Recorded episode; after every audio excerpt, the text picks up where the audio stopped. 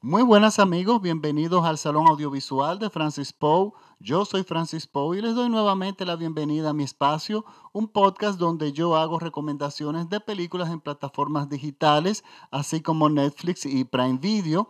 Y mi recomendación se inclina en, aquellas, en recomendar aquellas películas cuyos directores abrazan al cine como una expresión de arte. Esta semana les traigo una recomendación de la plataforma de Netflix y antes de continuar con la recomendación, yo quisiera decirles que hoy cumplimos un año ya.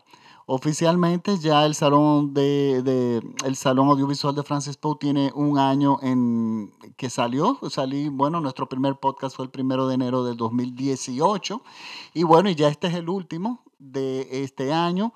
Por lo tanto, yo me adelanto a darle las gracias a todos porque gracias a ustedes yo he podido seguir con este ejercicio que lo hago con toda la satisfacción del mundo.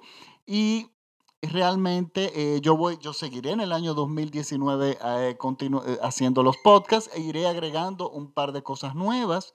Por ejemplo, ya ahora a final de año yo estoy incluyendo la versión en inglés de mi podcast en español y ya para el año 2019 yo voy a agregar en mis redes, o sea, lo que es en Twitter y en Instagram, voy a, recomendar bandas sonoras de películas, o sea, bandas, eh, música de películas que realmente me gusten, que estén disponibles en la tienda de iTunes. Y bueno, muchísimas gracias por este año de sintonía. Miren, para esta película, para la última película del año, yo quería realmente una película que fuera hermosa, que tuviera, que fuera inspiradora de alguna forma. Y me dio algo de, de, trabajo encontrarla, pero finalmente la encontré. Y está disponible en Netflix. Es una película de 2017. En español se llama La Librería y el título en inglés The Bookshop. Es una, una coproducción de España y el Reino Unido. La directora es la catalana Isabel Coixet, cuyo guion, eh, el guion es también de ella y es una y está basada en la está basada en la novela de Penélope Fitzgerald.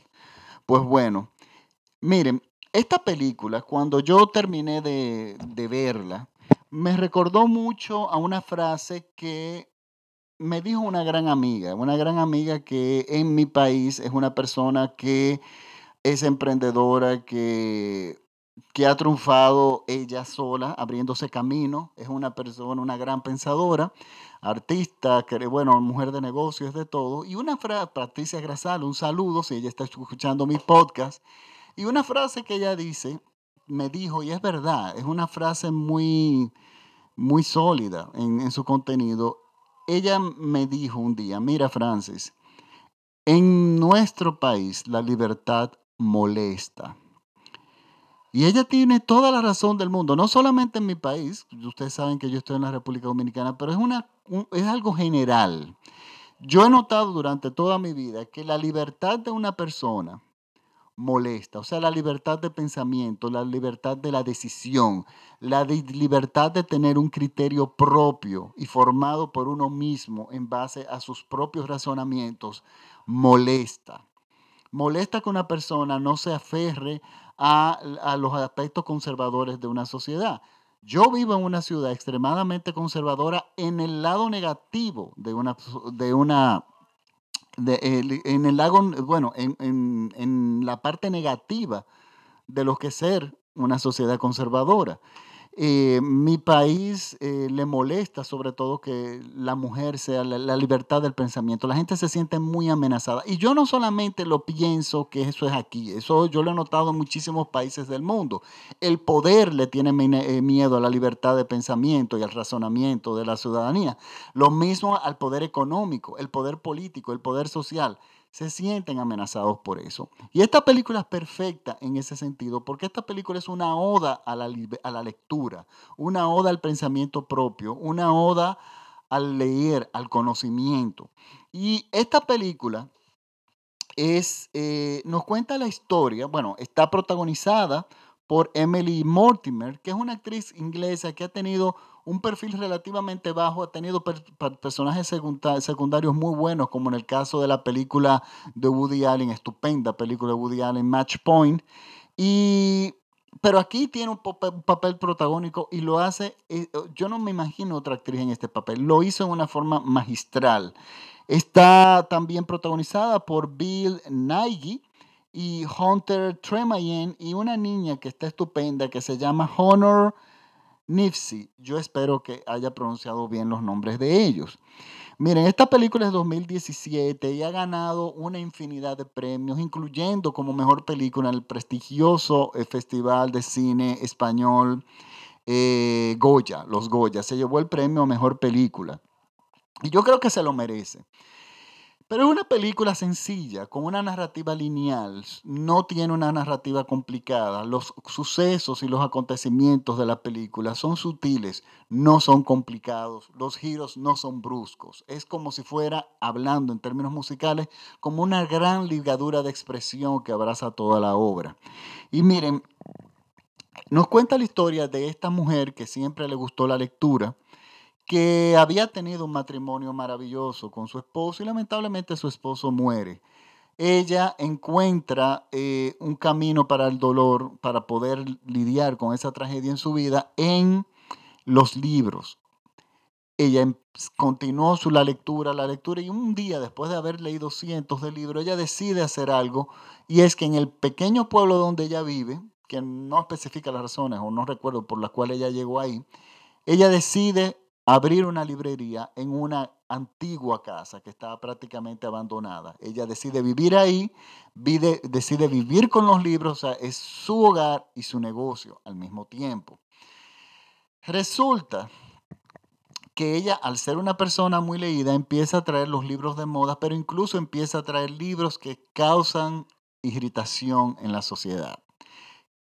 Uno de ellos lo mencionan al principio, que es Lolita. Entonces, bueno, ese libro, en el cual eh, Stanley Kubrick basa su, su película Lolita, si no me equivoco, es un libro que causó mucho revuelo, pero al mismo tiempo causó muy buenas críticas. Pues bueno, ella en este pueblo decide abrir esta librería, traer todo tipo de libros, incluyendo ese, y resulta que ella se ha convertido en un éxito. Pero ella no es una persona que está tratando de revolucionar tampoco el mundo. Ella simplemente sigue sus pasos de quién es ella, una mujer liberada en pensamiento por los libros.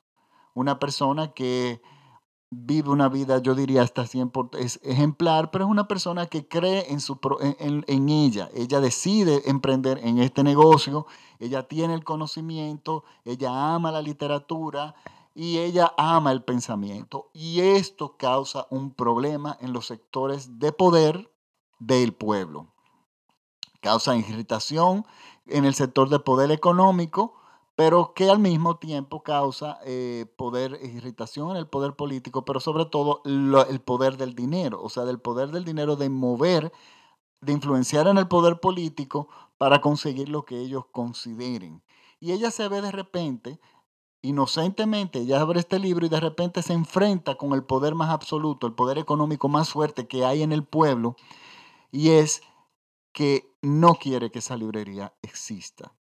En otra palabra, es un, en, utilizando el dinero y artimañas legales, buscan destruirla, o sea, buscan a ella sacarla de nuevo del medio. Y es su lucha con el conocimiento, de que ella tiene, que lo único que tiene es el conocimiento, porque ella no tiene poder económico, y cómo ella afecta, impacta a unas cuantas personas en el pueblo simplemente con la lectura. Miren, es una, historia bellísima, es una historia eh, sutil, muy bien llevada, muy bien fotografiada, un guion muy cuidado, pensando siempre en las imágenes, porque a pesar de que la, literatura es un elemento eh, eh, indispensable en, el argumento de esta película, la película es mucho cine. O sea, no es una película que utiliza la palabra, no abusa de la palabra, sino que utiliza mucho los elementos cinematográficos. Y ahí está llena de detalles que son bellísimos. Le voy a mencionar uno, esto no es un spoiler. Uno de los protagonistas al final van a ver que tiene un pañuelo en el bolsillo.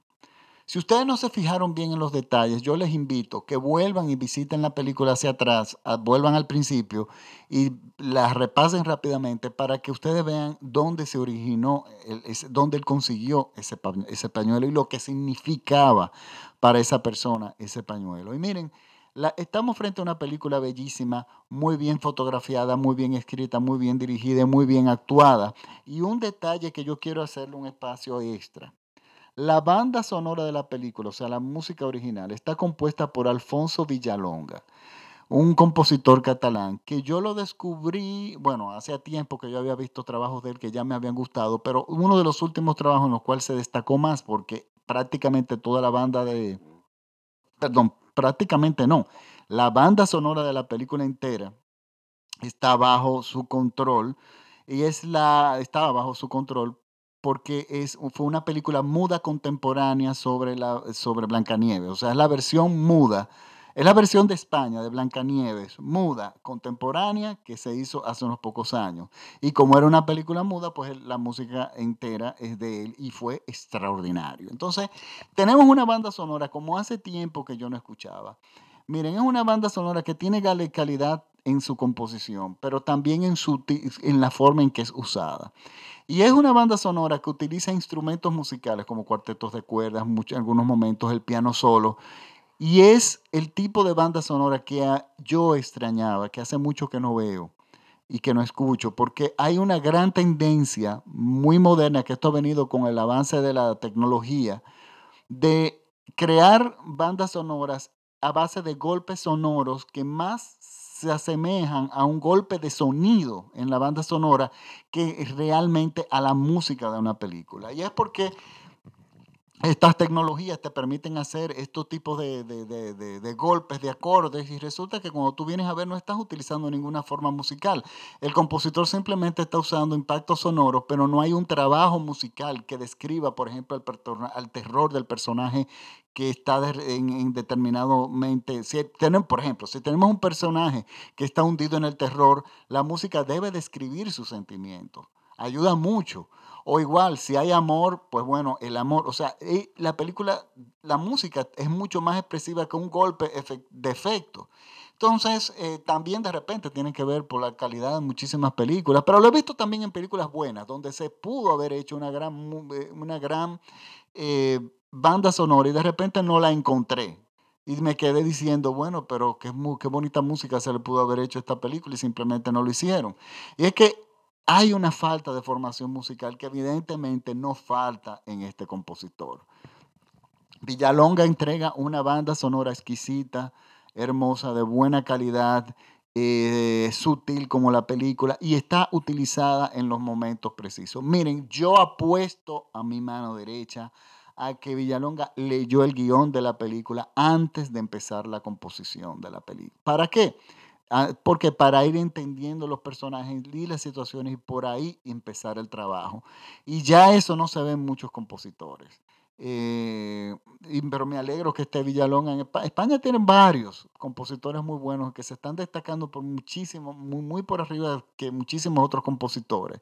Por lo tanto, yo felicito esa banda sonora. De hecho, la voy a poner como recomendada en mis redes sociales para que la puedan comprar desde iTunes, porque realmente vale la pena. Miren, este, en mis redes sociales, en, Instagram es Francis Poe, arroba Francis Poe, y en, en, Twitter también. En Facebook me pueden seguir en el Salón Audiovisual de Francis Poe. Y, óigame, es muy buena banda sonora.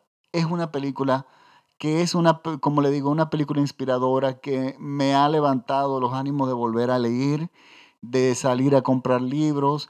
Es una película que los va a inspirar a eso. Y qué mejor película para terminar el año que una película que te inspire como cine, pero también que te inspire a leer. Eh, es mi recomendación para mi última película del año. Eh, por supuesto, nuevamente eh, iniciamos en el 2019 los podcasts, otra vez nuevamente los fines de semana. Recuerden que le hemos eh, agregado, yo he añadido un, elemento extra y es mi podcast, la versión en inglés de mi podcast en español. Claro, no es idéntico, pero más o menos el, el contenido es el mismo. está un poquito, yo lo di el primero y el segundo mejoré un poquito, pero bueno, todavía me falta porque no es lo mismo tener una conversación en inglés, que de hecho hace siglos que no la tengo, y otra cosa es hablar frente a un micrófono en inglés. Pero aparentemente me están entendiendo porque me han escrito y me han dado las gracias y me están siguiendo, por lo tanto, bueno, parece que está funcionando y por el momento yo voy a continuar. Este, yo, como les digo, les, doy, les deseo un feliz año 2019 les espero, les deseo muchísimas buenas películas y les deseo que pasen unas felices fiestas con sus, eh, con sus seres queridos. Este año 2019 yo espero que sea un, año de eh, mucho cine. Y bueno, ah, otra cosa que quiero adelantar. Ya lo había dicho, pero oficialmente voy a iniciar en febrero y voy a adelantarlo con la, con la película que... Le voy a decir el nombre ya de la película. Se va a estrenar en febrero. Miren, yo dije que yo iba a hacer un bonus extra, aparte del podcast en español y en inglés. Si una película dominicana me gusta, yo voy a hacer un podcast de ella. Eh, ¿Por qué? Porque muchísimos dominicanos me preguntan sobre el cine dominicano. Y miren, el cine dominicano está en pañales pero va caminando muy rápido.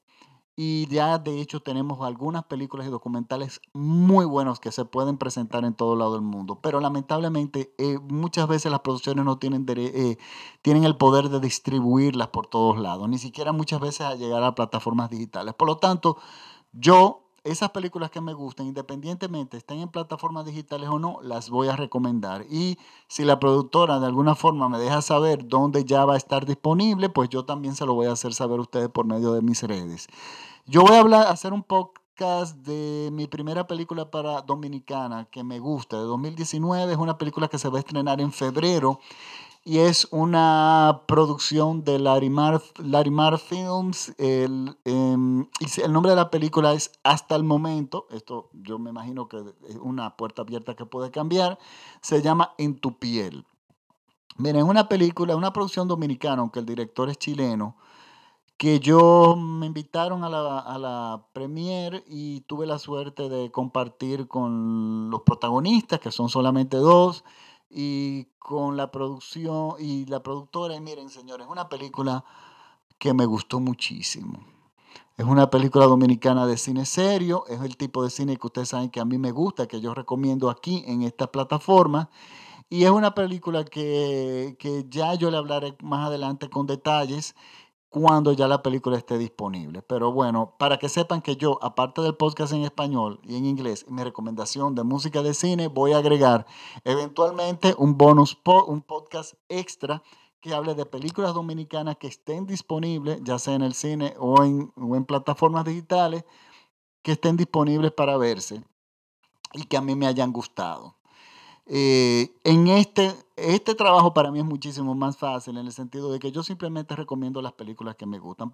En, específicamente en mi país, las que no me gustan yo no quiero hablar de ellas, porque como es un cine que está empezando y las películas malas o no buenas o no tan buenas tienen una función, mueven dinero, eh, son escuelas para, para, para los equipos técnicos, yo creo que yo no estaría ayudando al cine de mi país hablando mal de películas que muchas de ellas incluso son muy buenos intentos de hacer cine serio.